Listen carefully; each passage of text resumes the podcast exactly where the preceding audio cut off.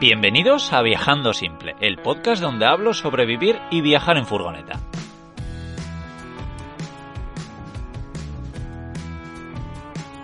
Yo soy Íñigo, autor del libro Cómo vivir y viajar en furgoneta, y en estos episodios comparto mis aprendizajes llevando un estilo de vida algo alternativo. Pues hoy estoy encantado de conectar con México. Me he juntado con Cintia y con Gus, que bueno, han recorrido toda América con dos vehículos muy curiosos que ahora, ahora nos contarán.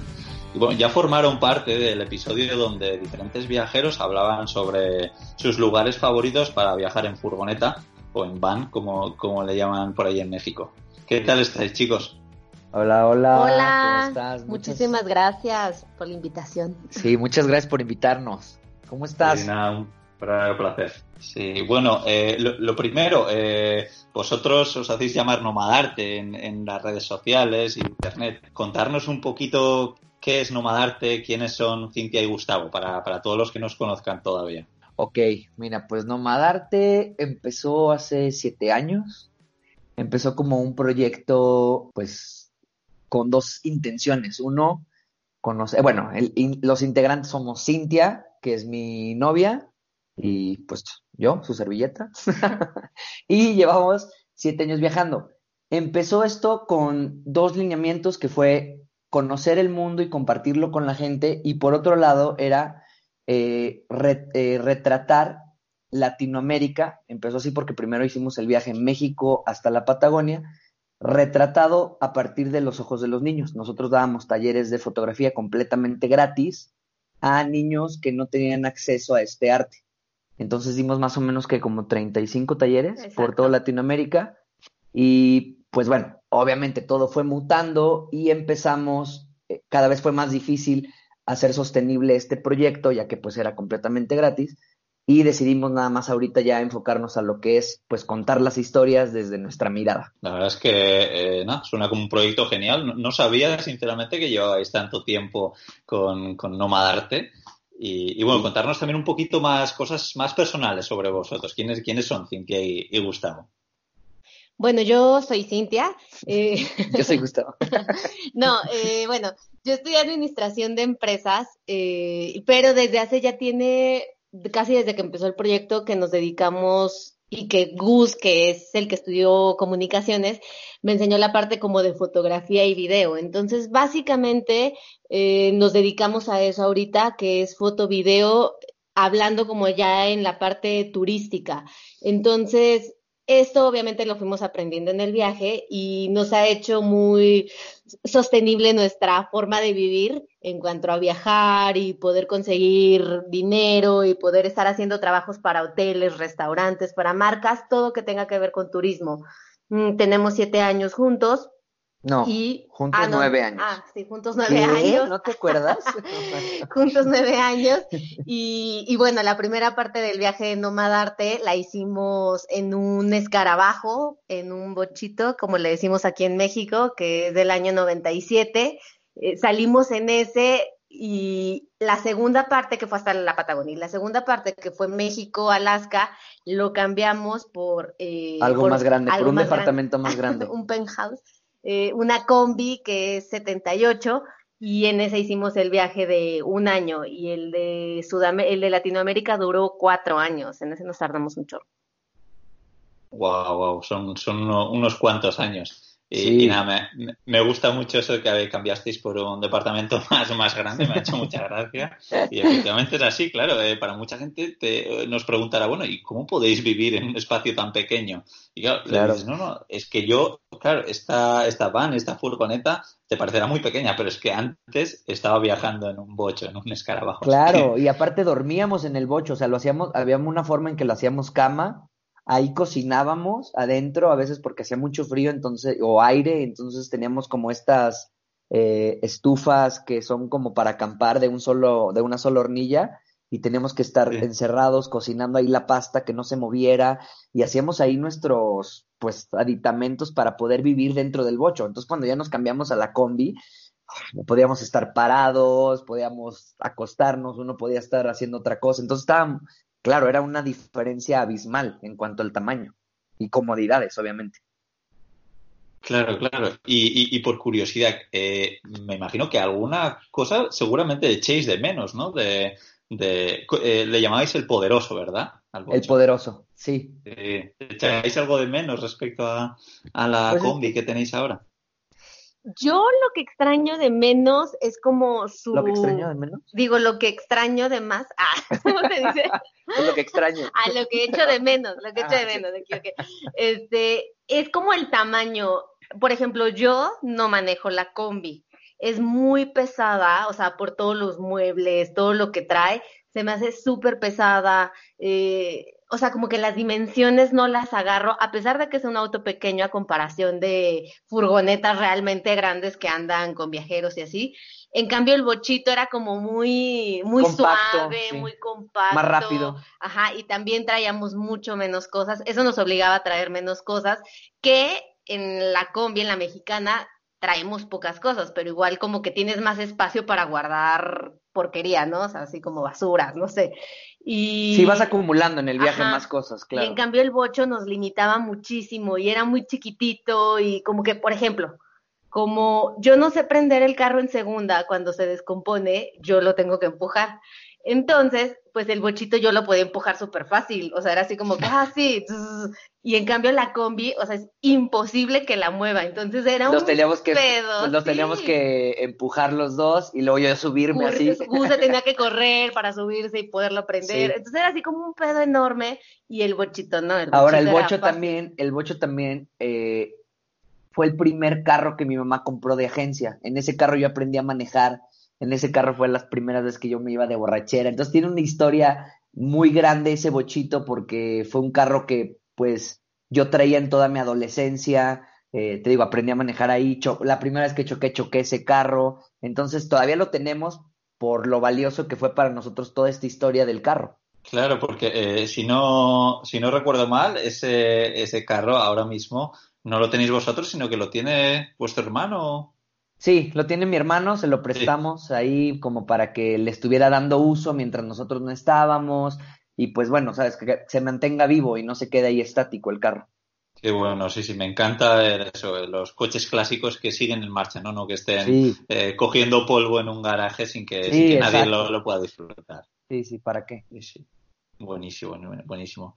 Y, bueno, contarnos que seguramente habrá mucha gente que tenga la curiosidad de, bueno, pero esta pareja lleva tantos años viajando, ¿cómo, cómo se ganan exactamente la, vida? Porque yo sé que Nomadarte, eh, como habéis dicho, pues es, es, un proyecto bastante grande, pero es que además, eh, eh, además de, vídeos en YouTube, de una cuenta, cuenta muy chula en Instagram, también tienen un podcast, ¿no? Sí, también tenemos un podcast. Creo que fue o sea, ahorita ya estamos en todas las redes, ya estamos en TikTok, en, Spotify, en Instagram, en YouTube, en Facebook, que tenemos nuestra página web donde eh, pues alimentamos con tips, con reseñas, con qué cosas hacer en tal lugar, qué lugares comer, etcétera, etcétera. Pero creo que fue algo que fue transformándose durante el viaje. Nosotros nunca, como ahora se denominan como travel bloggers o influencers o algo así, nunca fue nuestra meta hacer eso sino nosotros queríamos conocer el mundo al principio. De hecho, yo estaba así como renuente a, subir fotos en Instagram. O sea, yo decía, no, ¿por qué voy a subir fotos en Instagram? Te estoy hablando cuando Instagram apenas empezaba. Yo decía, no, me las van a robar y no sé qué. Bueno, yo en mis ideas, ¿no? Eh, este, y al final como que fuimos mutando, tuvimos la oportunidad de trabajar en una agencia de publicidad eh, completamente de redes sociales en Panamá y ahí nos dimos cuenta Creo que ahí fue, ¿no? Donde nos dimos cuenta el poder que tienen las redes. Entonces, cuando trabajamos ahí un año, dos años, un año de ida de, digamos, Panamá, Argentina y un año de vuelta Argentina, Panamá. Entonces, ahí fue cuando dijimos, tiene mucho potencial las redes, vamos a sacarle provecho. Y fue una transición que, que de verdad nos costó muchos años eh, poder tener esta rutina de postear diario, subir videos, este, eh, bueno, digamos, eh, ser empático en frente a cámaras. Poder armar como la parte de la comunidad, porque claro. Una cosa es que tú empieces a subir como cosas a lo loco y así ah, mis stories y otra es que la gente realmente interactúe y, interactúe y se siente identificado con, o sea, con las personas, ¿no? Ahorita, y bueno, la parte del podcast creo que ha ayudado muchísimo porque ya como que empiezan a conocer también el otro lado de las personas como mucho más natural que un video de YouTube, a lo mejor por la parte de nosotros, que en el video de YouTube siempre somos como un, un poco más rígidos por la cuestión de la cámara que nos sigue dando un poco de pena, pero en el podcast pues eres tú y te ríes y dices tus chistes, entonces como que esa parte este año ha ayudado muchísimo y yo lo veo porque nos escriben así de, ay, no, Marta, soy igual a Cintia, ay, no, sí, eh, me identifico mucho con Gus, entonces como que empiezas a crear esa parte, como, esa conexión, esa amistad eh, a distancia y es bien chida, o sea, conocimos a gente en Estados Unidos que nos seguían de mucho tiempo y nos invitaban a sus casas y ya no podíamos hablar de nada porque era como que, ay, sí, ¿te acuerdas el día que y nos contaban todas nuestras historias?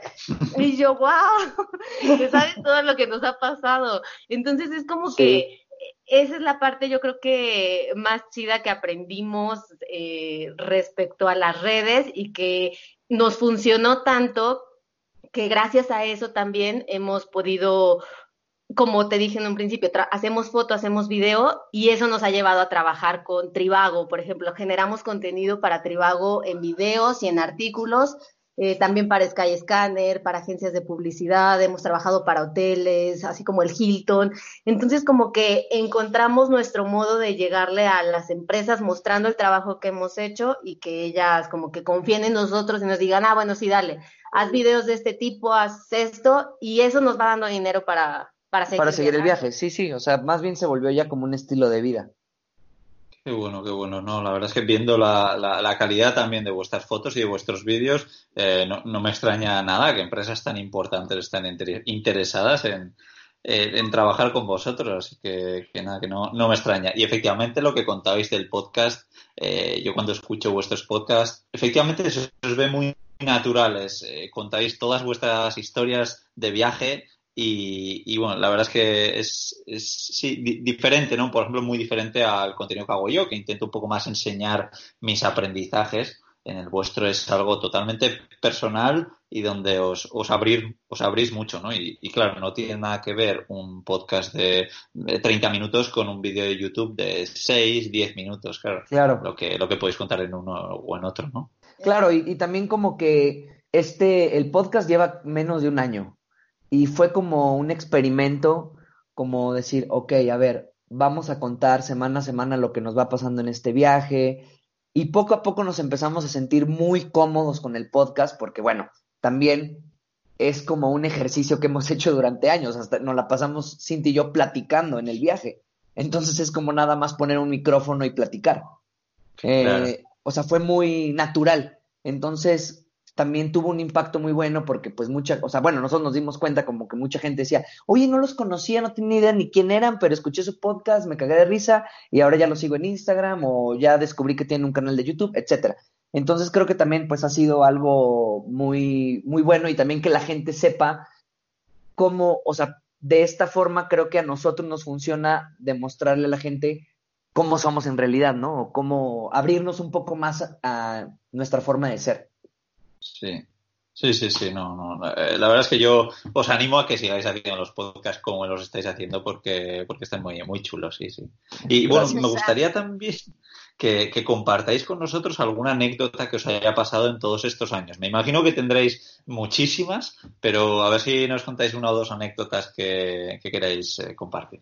Eh, bueno, a ver, yo cuento una y Gus otra. Le voy a dar chance que piense.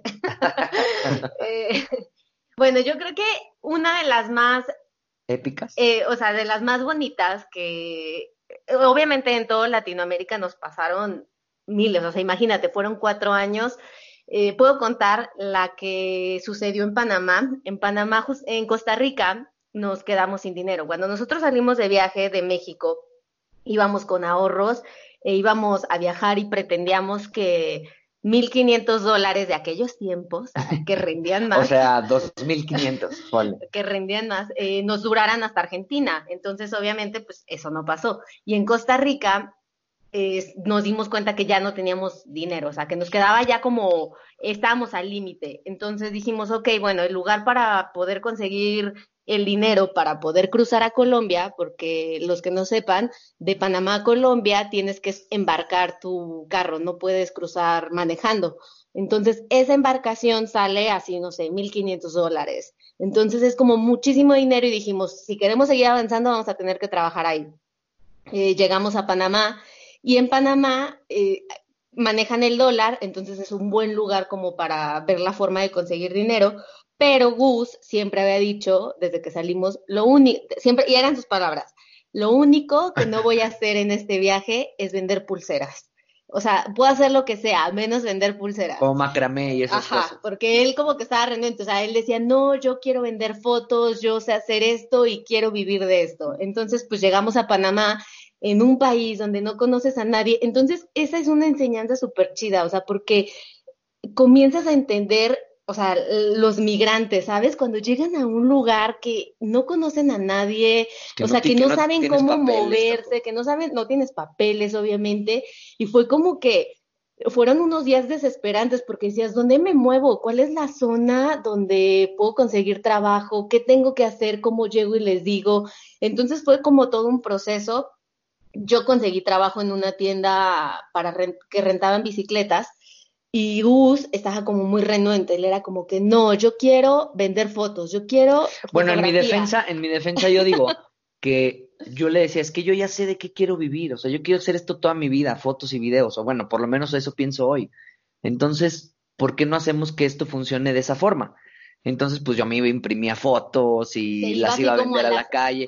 Pero claro, es que nadie quiere una foto ahorita, o sea, nadie te va a comprar una foto en la calle porque ya todo el mundo quiere su foto, donde él se vea. No quiere la foto del paisaje donde está saltando un delfín y comiéndose un tiburón. No, quiere eh, la foto de, de ellos. Entonces, pues sí. era muy difícil para mí que, que venderlas. Y entonces poco a poco, o sea, fueron pasando como los días, vivíamos en un departamentito así de dos cuartos y éramos 11 personas, o sea, 11 chavos de... 11 personas sin papeles. Ajá, sin papeles, literal como, sí, o sea, viviendo ahí, durmiendo así en un colchón, dormíamos tres mujeres, o sea, era así como. Yo dormía en un balcón, en una hamaca, o sea, ese era mi cuarto, un balcón, y, y, lo compartía aparte el balconcito. Claro, y Gus, y Gus se desesperaba muchísimo y me decía, es que no, no, no, o sea, es que no quiero estar aquí. Le decía, bueno, a ver, o sea, esta es nuestra realidad ahorita, trabajemos, juntemos el dinero que necesitamos y nos vamos, ¿no? Es que no que no quisiera estar ahí, la gente estaba como que en otro plan,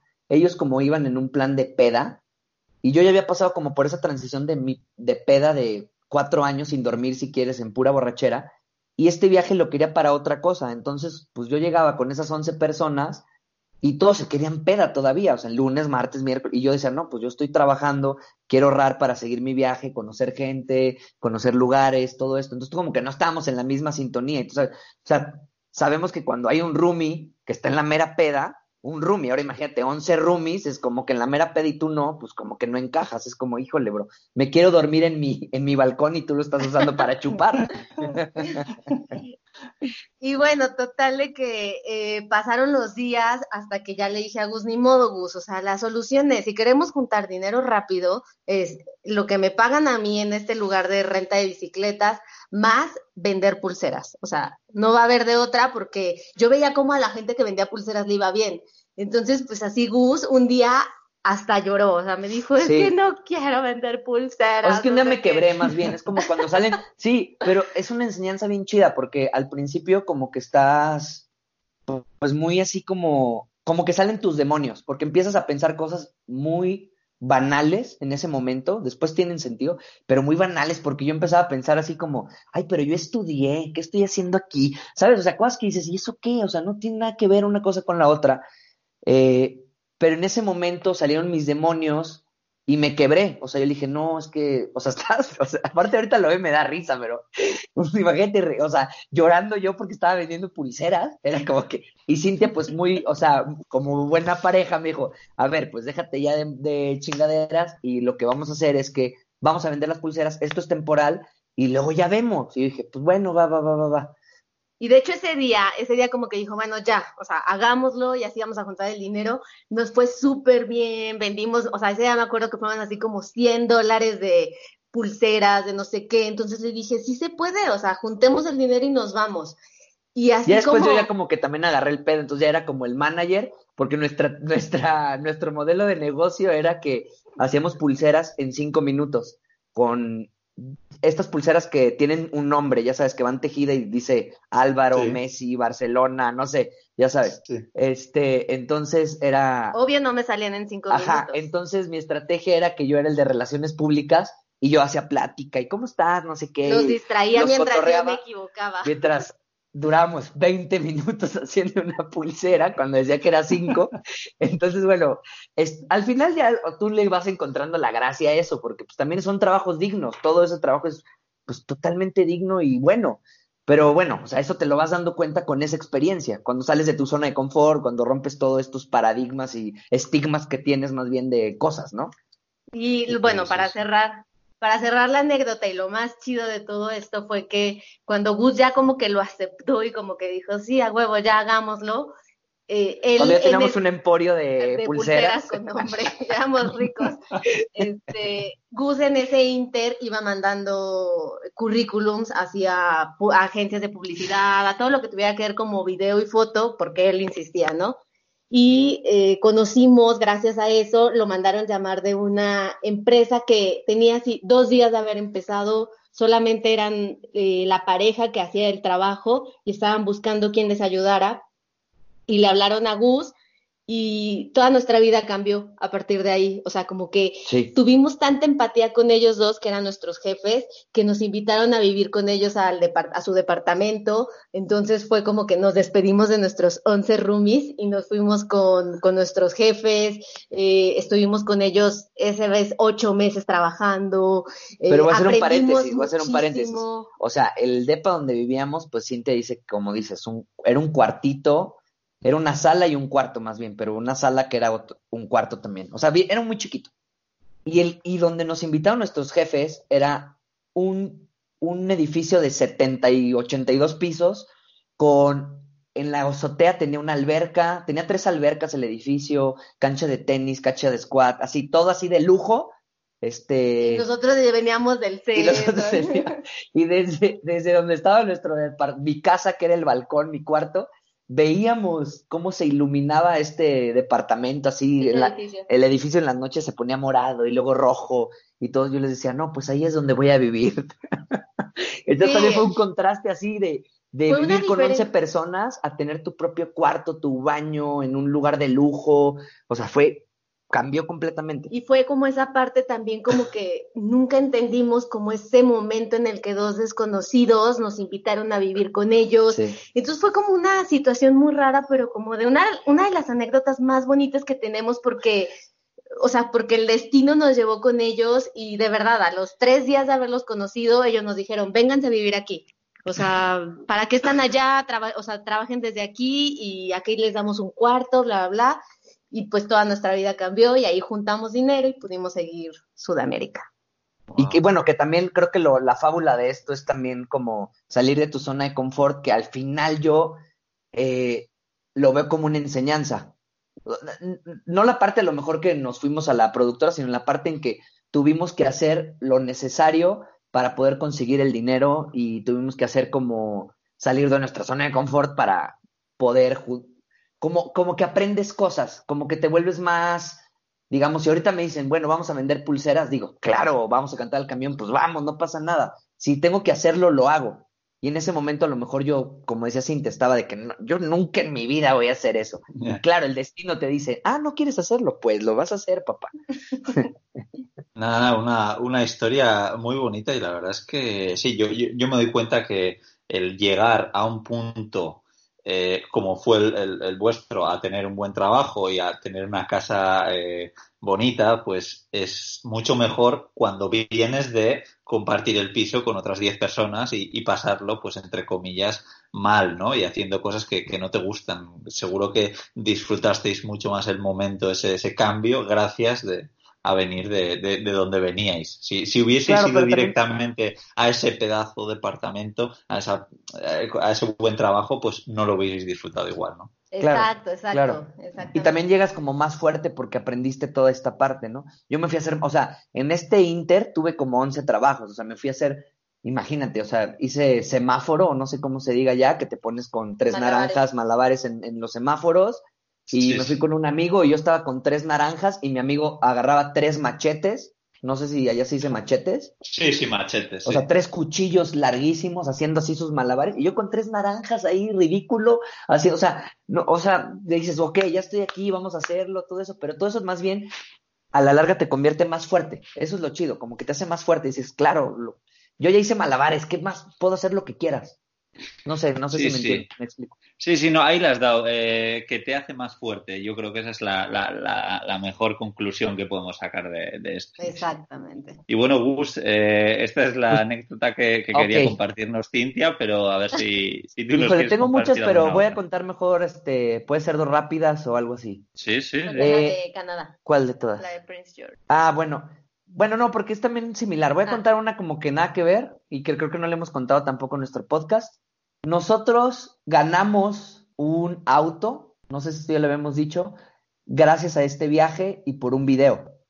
Entonces, esto es una anécdota rápida nada más. Wow, ¿y qué, qué, auto es?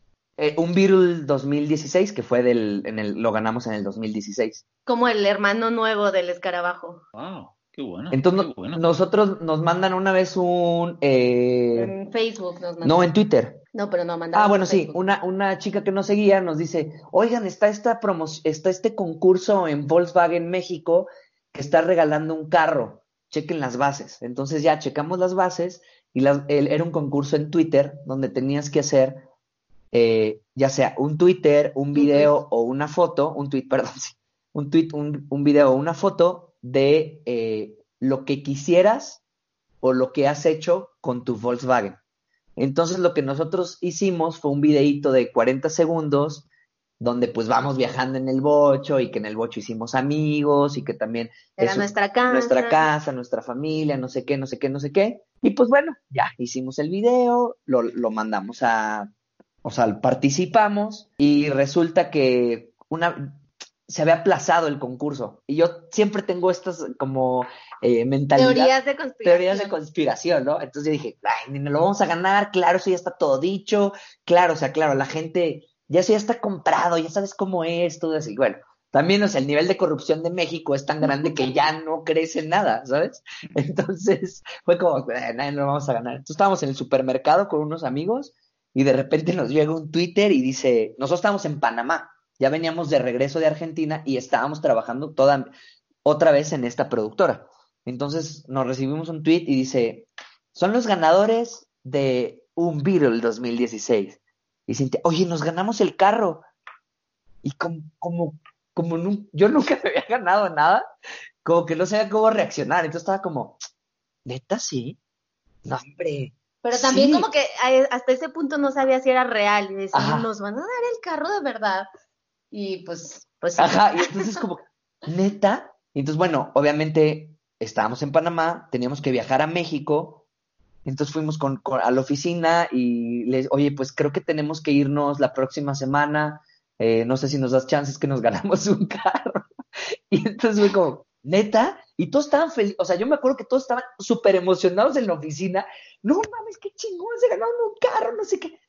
Y yo de verdad como que era como un androide, así, no, no sé, no, no me la creí, no sé, como que me tardaba en reaccionar y yo, pues sí, ¿verdad? Y todos me decían, ¿no estás feliz? Y yo decía, pues sí, pero la verdad no sentía nada, no, no sabía qué onda, no sabía qué onda, como que no me la creía.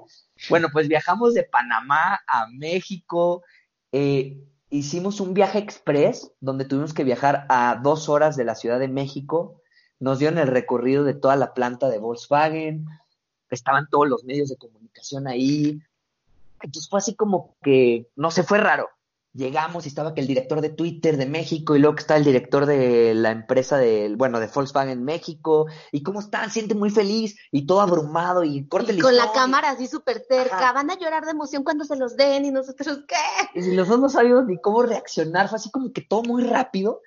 Eh, y pues ya, o sea, literalmente agarramos el carro, lo, lo manejamos posiblemente 200 metros, o sea, así de que adiós, nos vemos, nos salimos de la, de la fábrica y en ese entonces nos estacionamos y lo agarró. Y le dimos las llaves a mi hermano y mi hermano le dijimos, bueno, pues ya, de aquí te lo llevas. Y él se fue a San Luis porque esta, esta planta está en Puebla y nosotros nos regresamos a Ciudad de México, tomamos un avión y nos fuimos a Panamá. O sea, y no volvimos a ver el carro hasta... Un año después. Un año después, ajá.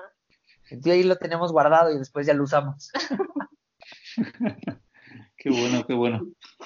Ah, vaya, vaya suerte, nada. Así que, así que parece que los concursos, incluso en México, que, que funcionan, ¿no? Que tenemos que creer en los concursos. Sí. Y bueno, fue parte también al viaje, porque creo que ese viaje nos dio todo el material audiovisual y toda la nostalgia que le puedes transmitir a la gente de, pues, qué hacer en un carro, ¿no? Es como un carro emblemático y aparte es una aventura, pues, demasiado audaz hacerlo en un Volkswagen, pienso yo. Bueno, en un bocho. Nada, nada, que, que, me alegro por vosotros, que nada, con, ganas de, de, ver ese nuevo Beetle. Y, y, bueno, eh, pareja, a ver si queréis compartir también con nosotros algo, eh, algo loco que hayáis visto, porque sé que vosotros habéis visto auroras boreales en, en Alaska, habéis visto unos parques nacionales alucinantes en Estados Unidos y bueno, ya habéis recorrido todo, todo Latinoamérica. Entonces, algo, algo que especialmente os haya, os haya gustado, que queráis compartir. Eh, bueno, yo, una de las cosas y que es como que de mis recomendaciones siempre principales y de los lugares que digo, tengo que regresar algún día, eh, se llama Choquequirao, es un lugar que está en Perú. Eh, este lugar es el último refugio inca que, que existe en el país. Entonces, para llegar ahí, o sea, es como muy parecido a Machu Picchu, pero sin la gente. O sea, porque para los que ya hayan ido a Machu Picchu, sabrán que son como dos mil personas al día, está todo lleno, eh, muchísima gente por todos lados. En cambio, Choquequirao está en la cima de una montaña, pero para llegar ahí tienes que caminar tres días. Es la única forma en la que se puede llegar. Hace poquito estaba leyendo que querían poner como un teleférico porque la caminata es muy, muy pesada. Entonces nosotros, una vez eh, estando en Ecuador, nos platicaron del lugar y nos dijeron, tienen que hacer la caminata, es hermosa, no sé qué. Entonces conocimos unos argentinos y les contamos y nos dijeron, vamos. o sea, como que sin preparación, obviamente, nada, nos fuimos. Y, y fue una de las mejores experiencias que he tenido en mi vida, porque obviamente la altura también en Perú te va afectando un poco porque empiezas como a dos mil metros a caminar y es un cañón. Entonces desciendes es como una V. Ajá, desciendes hasta 600 metros y para volver a subir a, o sea, ya a las ruinas de Choquequirao tienes que subir hasta los 3.900, 4.000 metros. Esa subida por esa montaña es o sea, es fea, horrible, porque en ese momento yo me acuerdo que me iba arrepintiendo. O sea, cada paso que daba era como, ¿por qué estoy aquí? ¿Por qué vine? Me debí de haber quedado, yo no quería, no sé qué. Y es esa parte, ¿no? O sea, como que te vas quejando. Es una subida exageradamente pesada, o sea, terrible. Y si ya, bueno, si no han escuchado el podcast, Cintia siempre tiene esta tendencia a, no, no a quejarse, a, ya está mal todo, o sea, ya se va a morir, le va a dar un paro cardíaco. Es que me dolía mucho el pecho, entonces yo decía, me va a dar un infarto, o sea, es que creo que me va a dar un infarto. Pero bueno, o sea, llegamos, logramos, subimos y como que estar ya en las ruinas, eh, caminar ahí en un lugar completamente solo, o sea, son muy pocas personas las que llegan a ese punto. Y yo me acuerdo que cuando entramos te cobran, creo que son 35 soles de aquel tiempo, en aquel tiempo, no sé ahorita, pero te cobraban 35 soles y quien te daba la bienvenida te decía, no cualquiera vence esta montaña, así que eh, disfrútenlo, siéntanse agradecidos de que están aquí porque hicieron buen trabajo. Entonces, pues estuvimos ahí dos días caminando, como conociendo el lugar y como que realmente es cuando conectas como con la cultura y no tanto en Machu Picchu, que en Machu Picchu, o sea, hay muchísima gente y te van correteando y está como complicado. Primero fuimos a Choquequirao antes de ir a Machu Picchu. Y también lo chido, no sé ahorita, pero cuando fuimos a Choquequirao tú pagabas los 35 no sé cuántos soles y tú te podías quedar los días que quisieras allá. Entonces, por eso tú te quedas a dormir literalmente En las la ruinas. ruina. No en las, digamos, no en las ruinas, pero abajito de las ruinas, o sea, en la entrada del parque. Entonces, prácticamente tú te puedes ir al atardecer o puedes andar en la noche en las ruinas. Entonces, como que vives una experiencia de cómo vivían ellos. Luego tienen unos acueductos eh, donde sigue corriendo agua, que dices tú, todavía funcionan. Y los vas viendo y terminan hasta En el un glaciar. pico de un glaciar. Y bueno, yo me, me sorprendí tanto de eso, caminé, no sé, como tres kilómetros solo para seguir esos ductos. Ya después, bueno, la vegetación no te deja, pero siguen vigentes. O sea, es- está increíble, está increíble. Sí, también es algo súper mágico. Y la parte más interesante de ese recorrido es que, bueno, si te animas, nosotros no lo hicimos, pero si traes como las ganas, puedes llegar hasta Machu Picchu. Son ocho días caminando y era el camino inca real que hacían de Choquequirao a Machu Picchu. Entonces es como, o sea, alejado del internet, o sea, hay pequeñitos pueblos en todo el camino. Es una experiencia súper chida que nosotros, bueno, lo hicimos hasta Choquequirao, que fueron tres días, pero eh, definitivamente siempre le digo a Gus, algún día tengo que regresar a hacerlo, pero hasta Machu Picchu y llegar y Sí, ocho días caminando por todo ese camino, o sea, debe ser una experiencia increíble. Y también, bueno, o sea, esta experiencia ha sido de las mejores que hemos tenido. Y también, como dices, las auroras boreales, no manches, o sea, eso tienen que hacerlo alguna vez en su vida. Fue espectacular, las llegamos a ver como cuatro veces, Cuatro cinco veces, pero una en especial duró toda la noche, o sea, que nos dormimos a las siete de la mañana, porque estábamos todo el día viendo, o sea, desde el, no sé, ocho de la, no, como diez de la noche hasta como siete de la mañana, increíble, increíble, o sea, si lo tengo que describir, es como, bueno, obviamente no lo es, pero es como fuego en el, en el, en el cielo. O sea, se, se comporta una aurora boreal parecido a, a una fogata, ¿sabes? Como cómo se mueve el fuego así, pero en verde, luego en rosa, como que baila, y, y puede llegar a ser como súper efímero, así de que duró tres segundos, se esfumó. Tienes que esperar otra media hora posiblemente para que se vuelva a ver. Entonces está algo, es algo increíble, increíble, increíble. Bueno, la verdad es que, bueno, las, la, eh, tanto Choquequirao es, ¿verdad? Sí. Choquequirao. Sí, sí, parece una, una experiencia mágica. Nada, yo ya me la he apuntado aquí y, y nada, espero, espero disfrutar de esa experiencia eh, en Sí, un sí, sí. futuro, ¿no? La verdad es que sí, sí, suena a eso, como muy, muy mágico lo que habéis contado. Y sí, las auroras boreales yo también tuve la suerte de verlas el año pasado en, Noru- en Noruega, en el norte, y, y sí, es una experiencia alucinante Sí. que, que todo el mundo tenemos que, que vivir.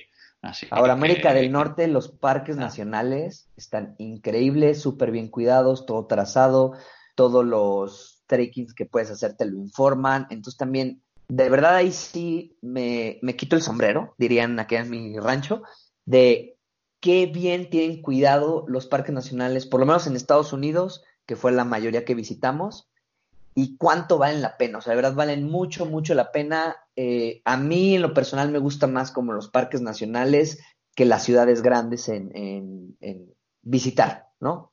Sí me gusta, nuevamente, no sé, visitar un- una capital, pero si prefiero algo natural, o sea, me voy más por lo natural. Y los parques nacionales de, de Estados Unidos son de lo mejor, así, top, top.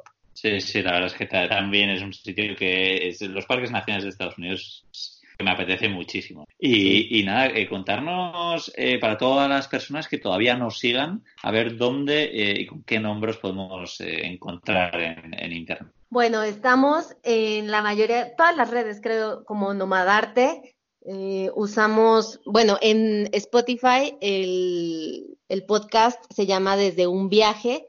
En Instagram Nomadarte, en Facebook Nomadarte, en YouTube Nomadarte y Twitter no lo usamos. TikTok Nomadarte TikTok 55. Nomadarte.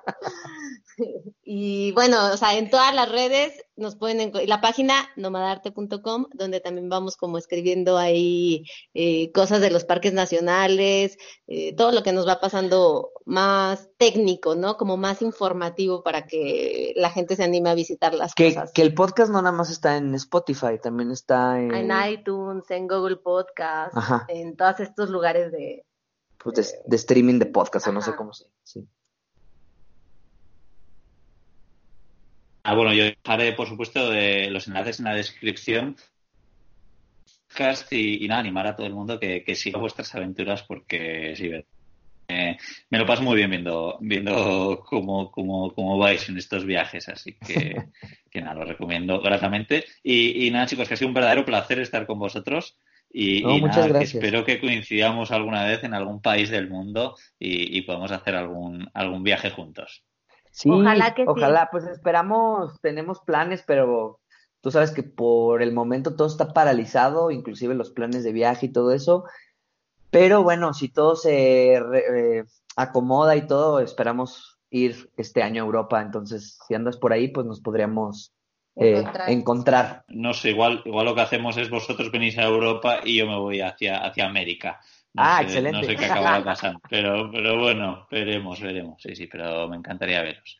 Que nada más, chicos, que ha sido un verdadero placer estar con vosotros y, nada, que escuche todo el mundo este, este canal de Nomadarte, todo este contenido que generáis, que, que es una pasada. Y pues muchas gracias por la invitación también y estamos en contacto. ¿Qué más? Pues bueno, cualquier cosa también ya como personal o alguna cosa que tenga que ver con Van Life o algo así que la gente tenga dudas, pues también nos puede consultar, ¿no? De cómo lo hicieron, qué hicieron, qué se necesita, etcétera, etcétera, pues también estamos a la orden para resolver algunas dudas, pues que siempre surgen antes de empezar un gran viaje, ¿no? Creo. Sí, sí, sí, sí. Nada, pues eh, perfecto. Pues nada, un abrazo fuerte, chicos, y, nos escuchamos pronto. Excelente, gracias. Gracias, abrazos. Chao. Fue alucinante poder haber hablado con Cintia y Gustavo. Y bueno, en la descripción de este programa tenéis un enlace a viajandosimple.com barra nomadarte, donde os dejaré algunas fotos y enlaces a todo su contenido que es, es verdaderamente alucinante. También me gustaría aprovechar para daros la noticia de que he creado otro podcast junto a Gonzalo de Gonzaventuras que se llama Charlando y Viajando, donde hablamos de nuestras vidas viajeras y cualquier tema relacionado con el mundo de los viajes. Lo podéis encontrar en cualquier plataforma de, de podcasting buscando Charlando y Viajando. Y pues nada, me despido aquí. También deciros que en, la descripción tenéis un enlace a cómo vivir y viajar en furgoneta, el libro con todos mis aprendizajes.